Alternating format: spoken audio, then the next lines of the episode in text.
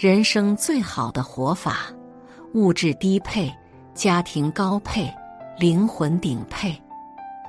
很喜欢这样一句话：令人幸福的生活方式，无需太昂贵，一家三口一只汪，外加一颗热爱生活的心，足矣。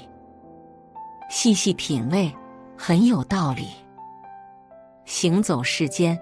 很多人都在不停奔走，追求更富足的物质、更优越的地位、更体面的生活，不知不觉间，搞得自己身心俱疲。静下来才发现，幸福的人生从来不需要昂贵和复杂。关注家庭，关注内心，知足常乐，无论何时何地。都能收获一份感动，自在从容。做好以下三件事，人生的路会越走越好，生活的幸福感也能越来越强。一，物质低配，删繁就简。作家梭罗被称为美国的自然之子，在有限的生命中。他始终追求简单的生活，在物质上选择低配，从而活出了真我。文学巨匠爱默生、诗人海子等都将他视为偶像。清华大学将他的书作为送给新生的礼物。当代年轻人赞美他，治好了我们的精神内耗。十六岁时，他考入哈佛大学，毕业后通过辛苦钻研，他提高了石墨纯度和铅笔质量。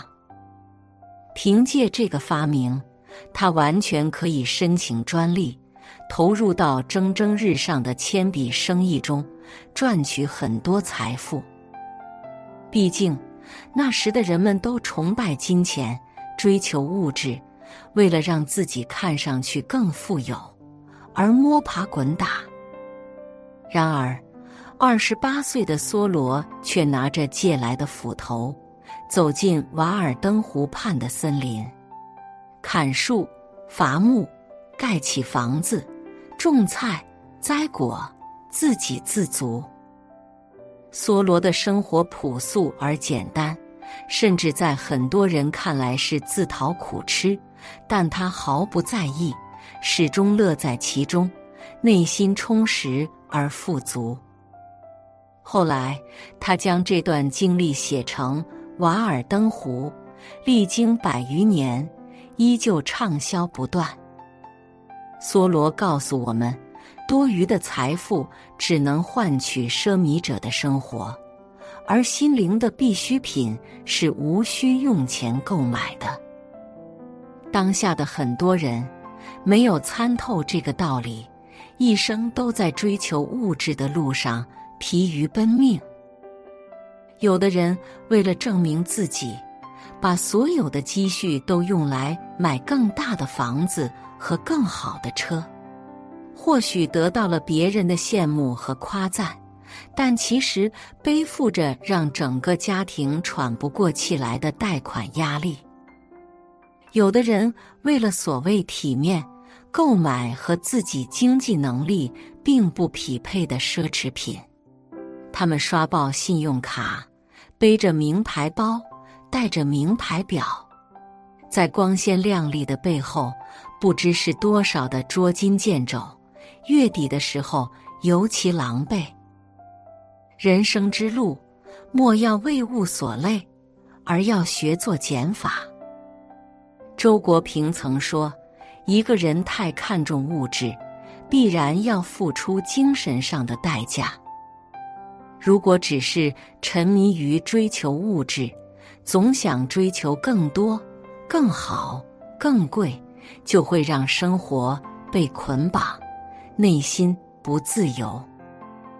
低配物质，够用、能用就行，内观自己，自在。”自足最好。二，家庭高配，善待亲人。林语堂先生曾说：“幸福无非四件事：一是睡在自家的床上，二是吃父母做的饭菜，三是听爱人给你说情话，四是跟孩子做游戏。在他看来，家人的存在才是世间最幸福美好的事情，好好善待家人才是明智的事情。结婚后，除了写作。他把大部分的时间都留给了家庭，他时刻把妻子放在心上，自己设计餐座椅，会用小篆写上妻子名字里的“凤”字，表达自己的爱。他会当众赞美妻子，将妻子的名字设计成家徽，展示给众人看，给妻子充分的尊重和认同。作为父亲。林语堂总是富有耐心，用爱和陪伴养育出三个优秀的女儿。他是孩子心中另类的父亲，最爱陪孩子一起玩耍。他会和孩子一起捏蜡像，一起制造假面具、马、房屋和各种玩具，还会带着孩子们夜晚到花园里大冒险。到欧洲定居之后，他更是带着孩子们到巴黎红磨坊看艳舞，去维苏威火山探险。他总是愿意花时间陪孩子探索和体验这个丰富的世界。林语堂用一颗真心对待家人，也一生都在被家人滋养着。歌手大张伟曾说。很多人都想去外面看看，但我觉得那是花钱就能去的地儿。但是家，不是花钱就能回的。人到中年才逐渐发现，这世界人来人往，唯有家人始终守候。家人在，我们的心就有归处。无论遭遇多少苦痛，只要回家，就能得到疗愈。不妨开始尝试，在对待家人时多一份耐心，多一点理解。抽点时间陪父母说说话、聊聊天，带着他们感受这个更加智能化和数字化的世界。不再将爱人的付出视作理所当然，常常给予赞美，送上拥抱。用心对待孩子的成长，尽量参与他们人生的每个重要时刻，倾听他们每个或许不太成熟的想法，与他们一起成长。成熟的人都在努力高配家庭，学会守护家庭和睦、平安、健康的简单幸福，才能收获家人闲坐、灯火可亲的温馨美满。三，灵魂顶配，富养心灵。著名翻译家杨乙先生活了一百零三岁，他的一生都在不断追求精神的丰盈。少时的杨乙家境优渥，住在天津日租界花园街一座大宅里，日常生活有佣人照料。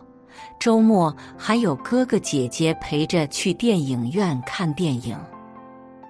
作为十足的千金大小姐，她并没有想要养尊处优，也没有变得嚣张跋扈。他一生都在不断追求心灵的丰盈。中学时期，在阅读了巴金的小说《家》后，他鼓起勇气给巴金写信。巴金在回信中鼓励他，一定要坚持读书学习。坚持读书学习，也成为了他一生的志向。